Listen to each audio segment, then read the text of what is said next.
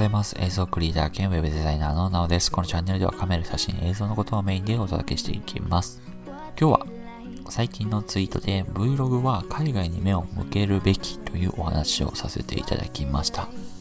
まあね、結構いいねとかっていうのをいただいて、まあそこそこにね、反響があったかなとは思うんですけれども、まあ今回はね、その Vlog は海外に目を向けるべきという理由とかあったりっていうところもね、お答えしていこうかなと思います。まあ、やっぱり Twitter だとね、130文字とかっていう文字数に限りがあるので、なかなかね、すべてこうお伝えすることはできないので、まあ、今回はね、その Twitter の、なんだろうな、答え合わせというか、まあ、詳しい深掘りっていうのをこのラジオでお届けしていこうかなと思います。僕はね、この間ツイッターでつぶやいたのが Vlog は海外に目を向けるべきだと思うっていうツイートですね。これをさせていただいて、なんでかっていうと、まあ、いくつか理由もあるんですけれども、まず Vlog ってそもそも海外で生まれた文化というかね、まあ、ものなんですよ。まあ、なんで、やっぱり海外の方がそもそものニーズだったり需要があるっていうところ。で、他には、まあ、海外の方がお金が動くっていうことですね。要はエンタメ業界とか、まあ、そういった映像業界に対して海外の方がお金を出してくれる企業が多かったりとか、まあ、そういったところで活動がしやすいですよと。で、やっぱりお金って聞くとね、まあ、お金稼ぎだとか、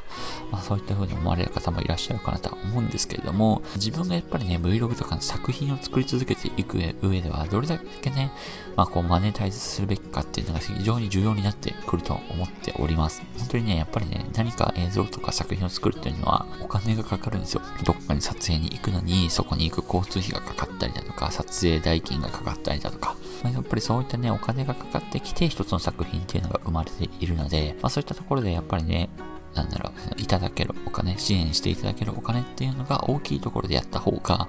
こう多くの人にね、届きやすかったりとか、反響のある作品っていうのを作りやすかったりもするので、やっぱりね、そういったところでも海外の方が大きなお金を動かせるんで、まあメリットはあるんじゃないのかなっていうところですね。で、あとはカメラの需要っていうのがそもそも多いところです。日本ではね、あの最近僕ね、あのキャノンの工場が閉鎖しますよとかっていうね、ラジオも上げてたりはするんですけれども、やっぱり日本国内のカメラ市場ってどんどんどんどん縮小しています。まあこれはね、スマホが出てきたっていうところが一番大きいかなと思うんですけれども、やっぱりコンデジだったりとかそういったカメラの需要っていうのがどんどんなくなってきてて、工場がどんどんこう狭まってきているというところになりますね。なんで、ね、やっぱり海外に目を向けるとまだまだね、カメラというものの需要っていうのは非常に多くて、結構人気だったりもするんですけれども、まあ日本ではやっぱりカメラの市場自体がそもそも小さくなってきているっていうことは、まあ日本でね、あんまり上げても意味がないというか、効果がないんじゃないのかなっていうところが実際の、まあ、ところかなと思います。えー、そしてね、まあ、先ほどね、まあ、お金が動くっていうところにも関係がするんですけれども、まあ、エンタメだったりとかアートというものにお金が落ちないっていうのが日本なんですよね。結構ね、皆さんもね、もしかするとイメージあるかもしれないんですけれども、じゃあ、ちょっと皆さんに質問します。あなたは毎月アートや芸術というものにいくら使ってますか？月に1回美術館に行くとか、アートギャラリー展みたいなところに行くとか、あとはなんか劇場？えあの、劇の舞台ですよね。演劇とかの劇の舞台とか、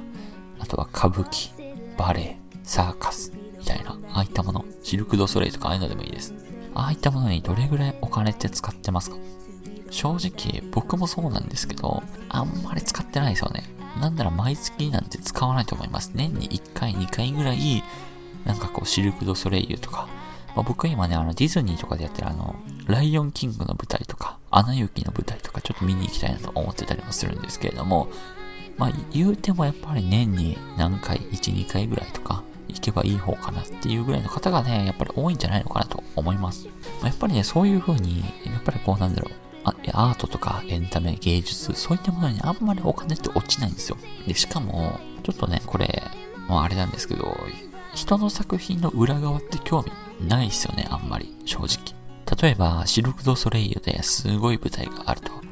じゃあ、そのシルク・ド・ソレイユの舞台には興味あるけれども、じゃあその舞台をどうやって今まで作ってきたのか、作り上げてきたのか、そういうメイキング映像みたいなもの、そういったものにはあんまりね、こう興味がないっていう人が多いっていうのがやっぱまあ日本なのかなっていうところなんですよ。だから、やっぱりお金も落ちないし、ま、多分ね、Vlog やってる方だとわかるんですけども、Vlog の再生数ってそんなにバズらないです。よっぽどじゃないとバズらない。たまにね、まあ、モーニングルーティーンみたいな、ああいったのは、まあ、あれは、まあ、正直 Vlog なのかっていうと微妙でもあるとは思うんですけれども、まあ、ああいった動画を本当に、なんだろう、こう世の中的にバズってる時に最初のうちに上げた Vlog だけがバズるみたいな。じゃない限り、あとは大体10万再生いけばいい方かな、みたいな感じがやっぱり Vlog の世界なんですよね。しかもやっぱりこう海外で有名なね、じゃそのシルク・ド・ソレイユの、なんだろうな、世界的なダンサーさんなんて知らないと思うんですよ。僕も知らないです。でもやっぱり闇営業問題とか、なんか誰々の芸能人の不倫みたいなニュースってみんな知ってますよね。最近だとね、僕今これ2月にあの収録してるんですけれども、アンジャッシュな渡部さんが活動復帰しますみたいな、ああいったニュースは知ってるんですよ。でも、シルク・ド・ソレイユとかの有名なダンサーさんがどういう活動してどんな結果を残したみたいな全然知らないんですよね。なんで、まあやっぱりね、それだけこう、なんだろうね、エンタメ、アート、芸術、そういったものに、こう、なかなか触れ合う機会がなかったり、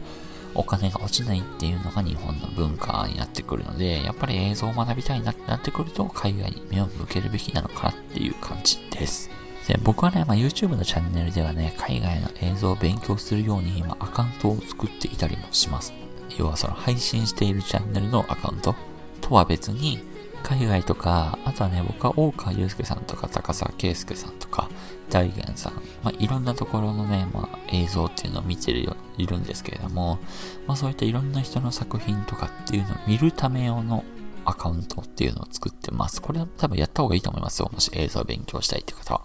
なんでかっていうと、よくね、あの YouTube って、こう、おすすめ、あなたにぴったりの動画、こちらがぴったりですみたいな、おすすめですみたいに出てくると思うんですけれども、やっぱりね、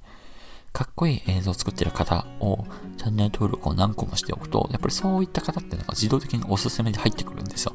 そうすると自分で何かこう検索をしてチャンネルを見つける必要性なくなってきてて、どんどんどんどんチャンネルがおしゃれになっていく。そして自分が作れるチャンネルとか動画っていうのもおしゃれになっていくっていう好循環が生まれてくるので、ま、もしね、映像を勉強したいなっていう方は、